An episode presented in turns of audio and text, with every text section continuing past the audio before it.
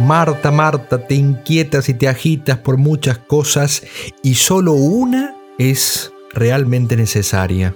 Pero ¿cuál era esa cosa necesaria, ese unum necessarium, como se dice en latín? Tal vez San Juan Bosco nos dio la respuesta cuando dijo, quien ora se ocupa en la cosa más importante. Pero, ¿qué es orar? ¿Cómo orar? O tal vez cada uno ya sabe, ya lo hace, pero tiene problemas y dificultades, se desalienta y muchas veces también incluso abandona la oración. Vamos a desarrollar entonces en una serie de podcasts continuados este tema que nos parece central en la vida del católico y vamos a hacerlo de la mano del padre Jacques Philippe un sacerdote, autor de muchos libros de espiritualidad, también predicador de ejercicios espirituales. Vamos a utilizar el libro Tiempo para Dios, que en definitiva, así se llama el libro, en definitiva esto es la oración, un tiempo para Dios. No nos engañemos entonces, sin vida de oración no hay santidad y por tanto no hay esto que queremos llegar a ser, leones de Dios. Acompáñenme entonces en este recorrido. Quedan pocas almas grandes, pocas almas nobles, ¿Qué es un noble? preguntó alguien. Difícil de definir. Eso se siente, no se dice. Es un hombre de corazón, un hombre que tiene alma para sí y para otros. Son los que sienten el honor como la vida, en su conducta han puesto un estilo, los que por poseerse pueden darse. Son los que saben a cada instante las cosas por las cuales se debe morir, los capaces de dar cosas que nadie obliga y abstenerse de cosas que nadie prohíbe. Hace falta una nueva motivación épica que sea capaz de tocar a las nuevas generaciones, que inspire a muchas almas a amar más a Dios, que las lleve desde los pequeños sacrificios diarios hasta las cimas de la santidad. ¿Dónde encontrar esa inspiración? En los mejores libros de espiritualidad, en las hazañas de los héroes y los santos. Es necesario cubrir la brecha. Te invito a que recorramos juntos este camino. Este no es el podcast de los que son héroes hoy y santos ya. Es el de los que buscan inspiración para llegar a las cimas más altas. Bienvenidos a Leones de Dios. Muy, muy bienvenidos a un nuevo capítulo. Soy el Padre Ariel y esto es Leones de Dios. Y vamos a seguir con la serie que estamos viendo que es Tiempo para Dios. Como ustedes saben, eh, aborda el tema de la oración, cómo rezar. Antes de continuar, les quiero contar que pronto vamos a sacar o vamos a comenzar una nueva modalidad que es cada tanto vamos a eh, ofrecerles un especial. Tenemos eh, las dos series, Tiempo para Dios y la otra que se llama Investigación sobre Jesús, y vamos a agregar cada mes capaz un capítulo específico que empieza y termina, o a lo sumo tiene dos capítulos y termina, de un tema específico. Así que ya probablemente la semana que viene tengamos el primer especial.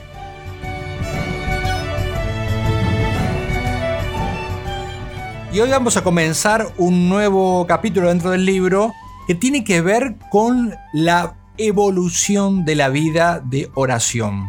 Porque la vida de oración va evolucionando, que no tiene nada que ver con el evolucionismo esto, sino con ese progreso paulatino, digamos así, que todos llevamos eh, adelante en la vida de oración. Porque por supuesto la vida de oración no es algo estático, sino algo que tiene un desarrollo, que tiene etapas, de hecho hay muchos santos que han escrito muy, muy detalladamente todas esas etapas, con un progreso que no siempre significa algo lineal, ¿no? No es, una, es como una escalera ascendiente. Tiene avances, tiene retrocesos, incluso tiene aparentes retrocesos. Eso es muy importante. Y esto que decimos de la vida de oración lo podemos decir en general de toda la vida espiritual.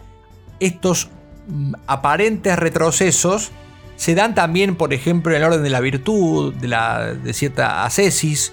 Hay momentos como que Dios permite que se dé esto, hace este fenómeno, para que aprendamos alguna lección que no aprenderíamos, capaz quizás nunca, eh, si fuéramos en una línea eh, ascendente muy prolija. ¿no? Dios se sirve de las marchas y las contramarchas. Los autores espirituales lo que hacen eh, muchas veces es distinguir fases en su desarrollo, o sea, lo que hacen es distinguir distintos estados de oración. Hay estados que son normales, habituales, y hay estados que son elevados. Es muy común a veces eh, preguntarse en qué estado estoy yo, en qué etapa estoy yo.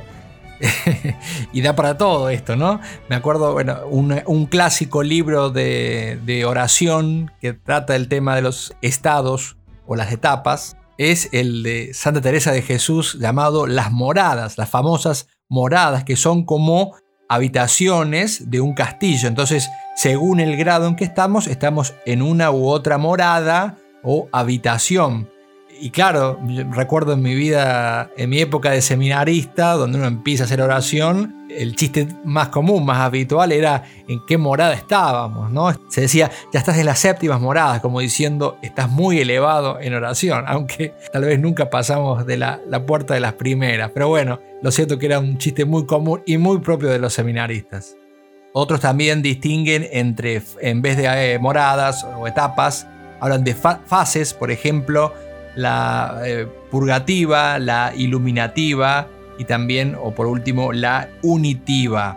Muchos hablan de etapas, por ejemplo, como primero la meditación, que es lo que enseñamos siempre, que lo que tratamos de hacer. Eh, después la oración afectiva.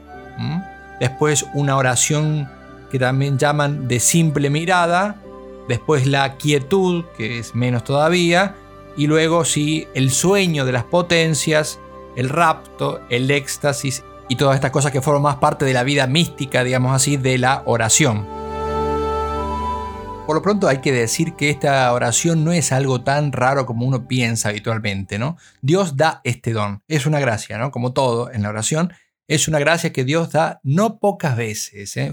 No, en el siglo tal. No, no, no, no es tan raro como uno quisiera, ¿no? Porque dice, si yo no la tengo, ese grado de oración, más vale que nadie la tenga, ¿no? Siempre está el perro de hortelano que no come ni deja comer. Pero bueno, en el libro que estamos siguiendo del padre Jack Phillip, él aclara que no pretende hacer un estudio detallado de las etapas de la vida de oración y de las gracias que tienen esas distintas etapas místicas y también las pruebas, porque evidentemente que no es un camino de rosas, porque, digamos, el público al cual eh, él se dirige, y también me dirijo yo al, hacer estos podcasts, eh, no tiene un interés en eso, en, conocer, por ejemplo, porque es una cuestión de teología espiritual, estas cuestiones, sino que eh, quiere aprender el ABC, ¿no? Quiere aprender los primeros pasos, si se quiere, ¿no? El que quiere, el que ya está avanzado puede ir a otras fuentes, ¿no? No es el caso este. Bien, y con el clásico buen sentido, sentido común del padre Jack Philip, él aclara que no hay que tomar los esquemas que describen el itinerario de la vida espiritual, la vida de oración en concreto, mejor dicho, como algo muy estricto, ¿no? Como una especie de, dice él, camino obligado que hay que recorrer sí o sí, o que este es el paso 1, este es paso 2, el paso 3. Acuérdese siempre, no funciona así, no funciona así. Y lo que él hace es explicar que en esa evolución que dijimos de la oración, la primera gran eh, transformación, la fundamental en la vida de oración, como él la llama, y de la cual se siguen todas las demás transformaciones, tiene que ver con ese paso de la acción humana a la acción divina, es decir, ese, ese gradual paso a dejar de hacer uno para que haga, Dios, haga más Dios. Lo que hace entonces el padre Jacques Philippe es explicar, por ejemplo, cómo se ha dado en Occidente este paso, esta evolución eh, básica de A a B, o sea, de acción humana a acción divina. En Occidente nosotros eh, hablamos mucho y es lo que recomendamos. De hecho, en la página de CAT eh, pueden encontrar muchas meditaciones y les pido por favor que no dejen de aprovecharse de este medio en la sección meditaciones. Justamente se pasa de la meditación, este primer paso, como método de punto partido, partida perdón, a la contemplación. Meditación, una acción más humana que divina, y la contemplación, una acción más divina que humana. Evidentemente que Dios está metido siempre en todo, pero es como un predominio, es lo que hablamos la, semana pasada, el predominio, o las anteriores, eh, el predominio de la acción divina. También menciona el padre Jacques Philippe la llamada, entre comillas, oración de Jesús, también se llama Oración del Corazón, que se hizo muy popular en los últimos años, de hecho también, ah, no ahora, pero hace unos años, eh, me llegó el librito porque estaba como dando vueltas, llamado eh, El peregrino ruso. Me acuerdo que cuando me lo dieron, bueno, sí, unos, unos cuantos añitos, pero no muchos, serán cinco, no recuerdo. Me lo dijeron, ¿cómo no conoces el peregrino ruso? Bueno, este libro tiene como un camino propio para la oración y tiene como punto de partida una oración que se repite de manera incesante. Incesante es todo el día, es como una fórmula breve. Voy a decir una palabra, alguno me va a matar como un mantra, pero bueno, no es un mantra, eh, sino una, como una ejaculatoria. Eso mejor, padre. Sí, sí, no use esas palabras, padre. una ejaculatoria, algo que se repite eh, durante todo el día. Por ejemplo, si no recuerdo mal, la frase era algo así. Señor Jesús, Hijo del Dios vivo, ten compasión de mí que soy un pecador. Esta sencilla oración repetida a lo largo del día. La idea es que esto pase desde la inteligencia al corazón, o sea, es una repetición constante o tan frecuente que hace que esto que está en la inteligencia, porque es una frase que yo eh, de hecho memorizo al principio, después ya sale cada vez más fácil, pero porque está en la memoria justamente, va de la inteligencia al corazón. En definitiva, siempre lo que se trata es de simplificar la oración, de hacerla de activa, transformarla en algo más pasivo, para que Dios tenga más papel. No, es que es pasivo en absoluto, es pasivo por parte nuestra, pero, pero de parte de Dios sí es muy activa, ¿no? es darle más lugar a Dios. Pero, como decimos, esto varía mucho según las circunstancias, según mucho también varía el, según el sujeto, según el camino que Dios quiere que ese sujeto en concreto recorra. Entonces dice Padre Felipe, ¿en qué consiste propiamente esa transformación, ese, ese salto?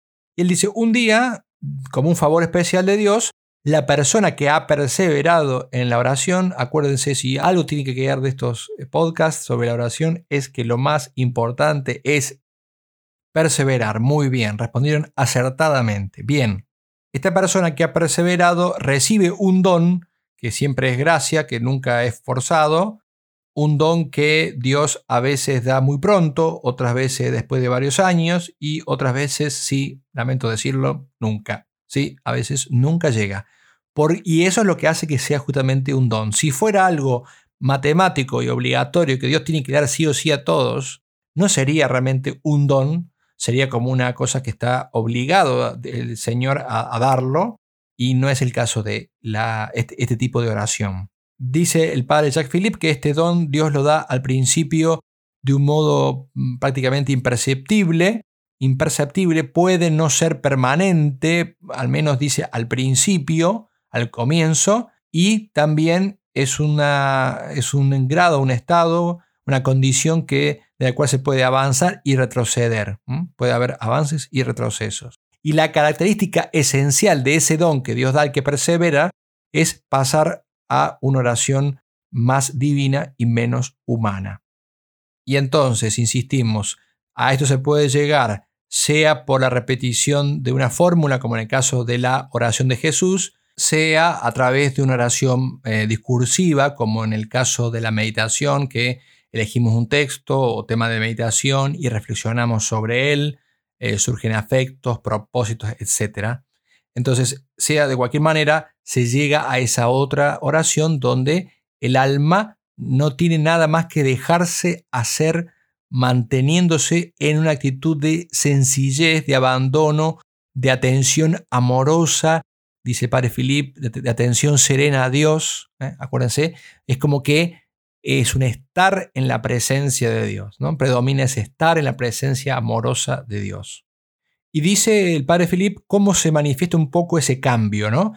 Supongamos que ustedes van por la línea del peregrino ruso. Si quieren leerlo el libro, les lo recomiendo. Es muy lindo también el libro, ¿no? Es un camino y me gusta, sí, es un buen camino sobre todo porque es sencillo. Si ustedes no tienen mucha memoria, esto es una oración muy breve, una ejaculatoria muy breve que se repite durante todo el día. Bien, si van por este camino, el cambio lo notan, la manifestación de cambio lo van a notar porque la oración fluye por sí misma en el corazón y de alguna manera queda como sumergido el corazón en un estado de paz, de contento, de amor. Y si hacen y siguen la vía de la meditación, dice el padre Philip que el inicio de esa nueva etapa, de, donde Dios actúa más que, lo, que nosotros, se manifiesta primero con una eh, especie de aridez, como una incapacidad para reflexionar. Muchos dicen, ah, yo ya estoy ahí. Bueno, no, no siempre, no toda aridez, no toda incapacidad de reflexionar quiere decir que hemos sido elevados a este nuevo, esta nueva etapa de oración. A veces puede ser una mera aridez espiritual, o sea, estamos secos. Pero, un, pero también puede ser un indicio de esto. Si hemos perseverado, hemos hecho bien lo que nos tocaba, lo poco que nos toca hacer, un indicio puede ser esa aridez. Pero es una aridez, eh, tiene una particularidad y es que se, manifiesta como una tendencia del alma a permanecer inactiva delante de Dios. Un sentirse llamado a no hacer, que no es inercia, que no es pereza espiritual, dice el padre Philip, sino también, como en el caso anterior, un abandono amoroso. Es importante también, dice Padre Philip, que veamos esto siempre como un favor, incluso por aquellos que durante mucho tiempo ah, se han acostumbrado a hablar mucho al Señor o a meditar, reflexionar mucho y encontrar en ese, en ese reflexionar, ese hablar con Dios, un gozo. Y dice, esto, ojo, cuidado, porque les puede parecer algo decepcionante. Pueden pensar de que están retrocediendo, de que se va empobreciendo su oración, la sensación de que es, en definitiva, incapaz de rezar. Ya no puede hacerlo del modo que lo, hacía hasta el momento, o sea, usando la inteligencia, eh, haciendo un discurso en pensamientos, en imágenes, sentimientos, etc. Ahora cambia eso. Y dice el padre de Philip, ojo, eh, aceptemos eso con paz, con alegría, con acción de gracias es como un empobrecimiento, pero un buen empobrecimiento, porque hay malos empobrecimientos, ¿no? Hasta el, empobrecimiento del malo, de que, del que se abandona, el que se descuida, el descuida de oración, ¿no? No, no, no, hay, no hay crecimiento ahí. Este otro empobrecimiento es, es un aparente retroceso, y dice el padre Filipe que muchos directores espirituales no entienden bien todo esto, entonces también aconsejan mal pero tienen que convencer a las almas de que esto es un regalo y que este empobrecimiento es su verdadera riqueza y que no hay que pretender volver a la meditación a toda costa. Y acá hago un paréntesis que seguro, a pesar de que lo hemos dicho otras veces y lo acabamos de decir un poco antes en el audio, los que quieren empezar por el camino no del peregrino ruso, sino el de la meditación, que es, como decimos, más el propio nuestro occidental, el que nos es más familiar, la lectura de algún texto y la reflexión sobre eso, va a encontrar en la página de CAT, de Charlas CAT, en la parte de meditaciones, muchos textos para poder eh, empezar ese camino, ¿no? Porque si, el segundo no va a venir si no hacemos el primero, ciertamente.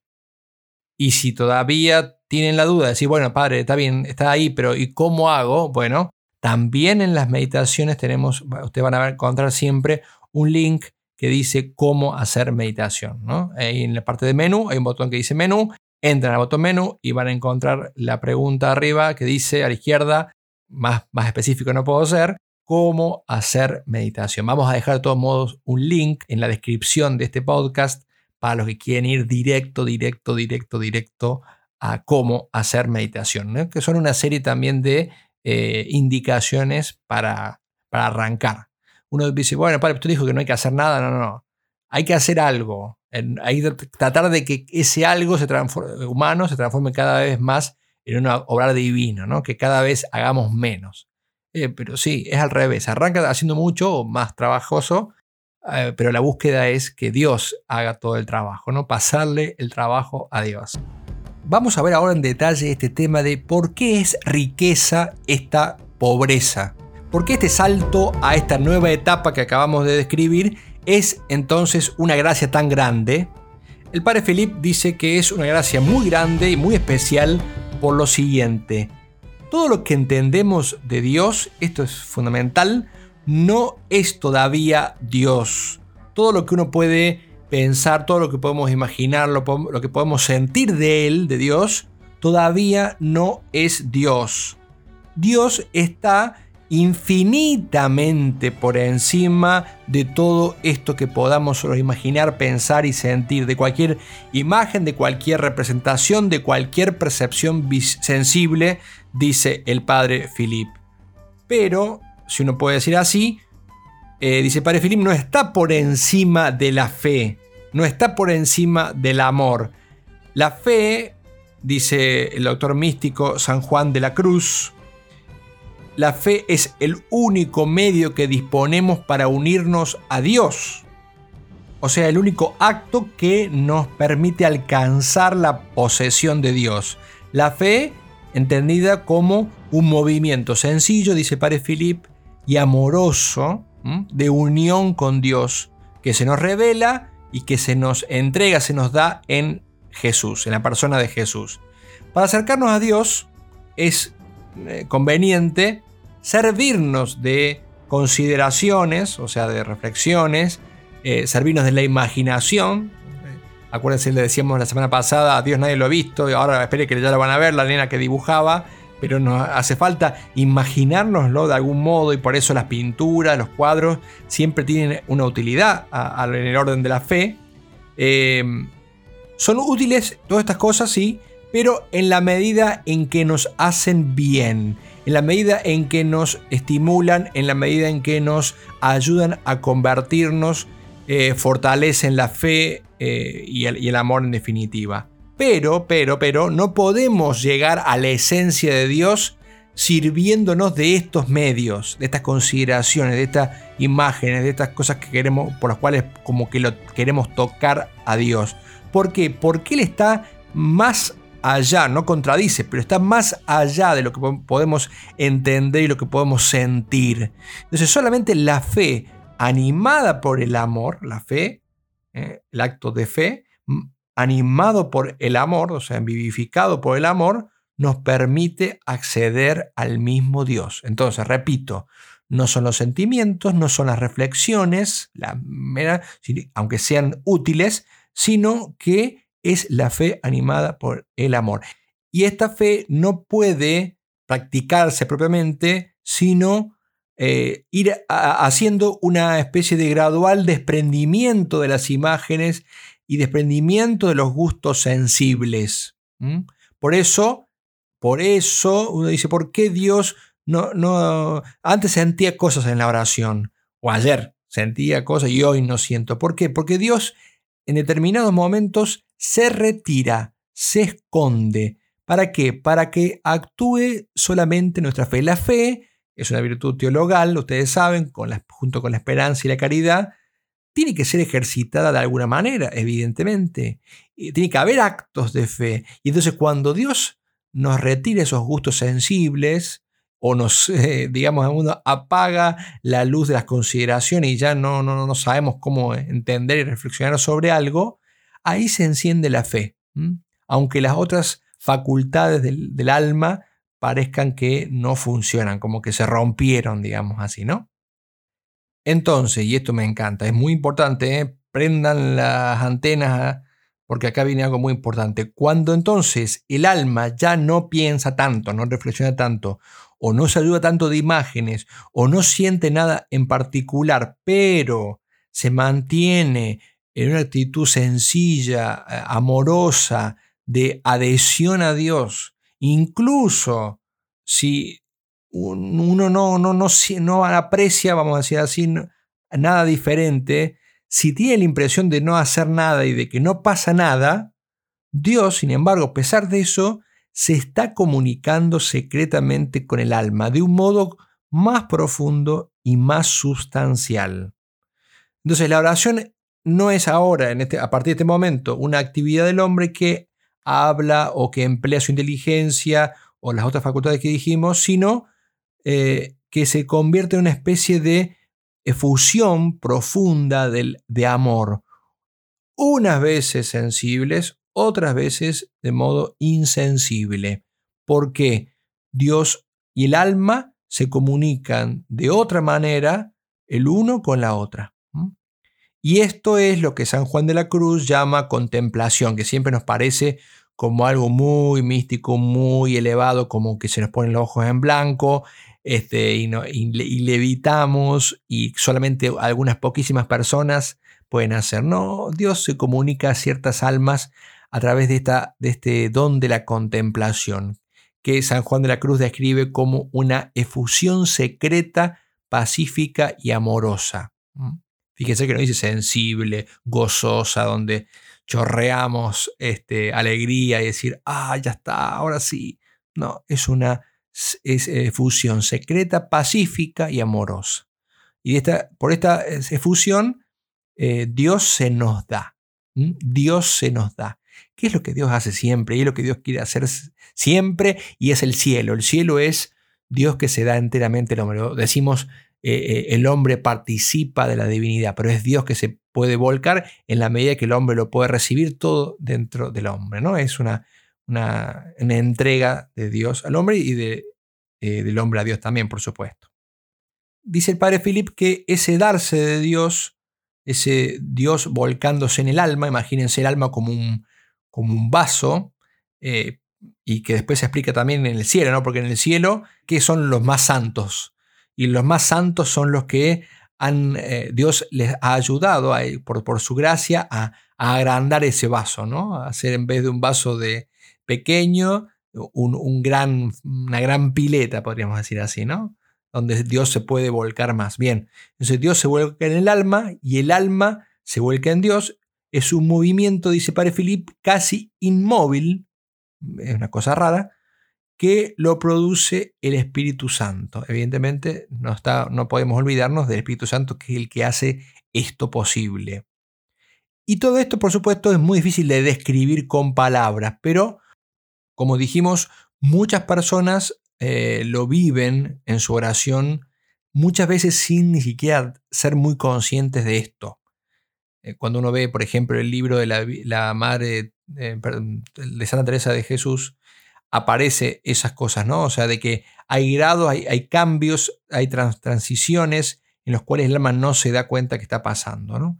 Muchas almas son sencillas y son contemplativas sin darse cuenta de lo profundo que ha llegado a ser su plegaria. Y en verdad es mejor así, ¿eh? es mejor así. Mejor no saber mucho por qué, porque somos tan frágiles que cuando nos damos cuenta de algo bueno que tenemos, la eh, lo arruinamos, para decirlo como se puede decir, ¿no?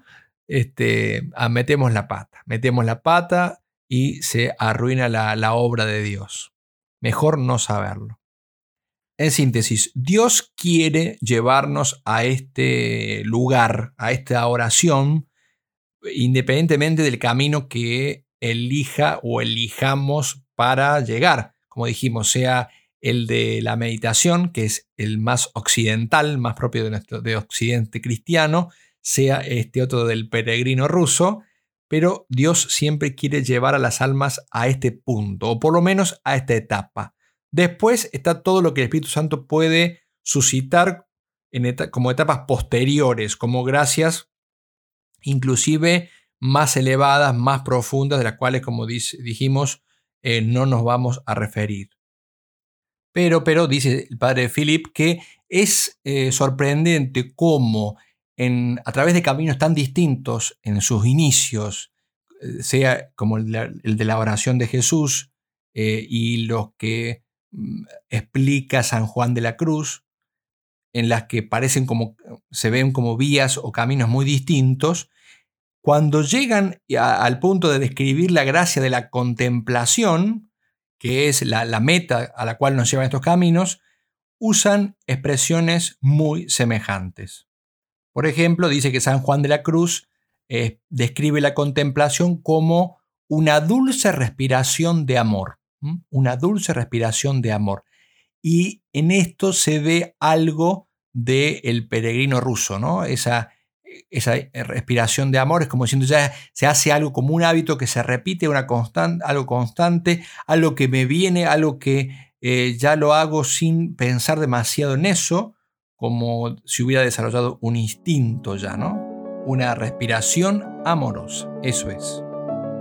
Bueno, queridos amigos, hemos llegado entonces ahora sí al fin de este podcast en el cual hemos aprendido esa evolución de la vida de oración, de la inteligencia al corazón. Hemos entendido cómo esa pobreza puede ser en realidad nuestra riqueza. Hemos entendido que más que entender mucho o sentir mucho, se trata de creer mucho y amar mucho. No quiero dejar de agradecer explícitamente a los que nos hacen llegar a través de Instagram, eh, de WhatsApp o de otros medios el aliento, el agradecimiento, el testimonio de, cómo estas cosas que decimos, que hacemos en Charlas Cat les impactan en su vida, les ayudan a crecer. Así que bueno, felices y agradecidos de ser parte de alguna manera de ese eh, camino que están recorriendo, que estamos recorriendo todo porque en definitiva siempre estamos aprendiendo.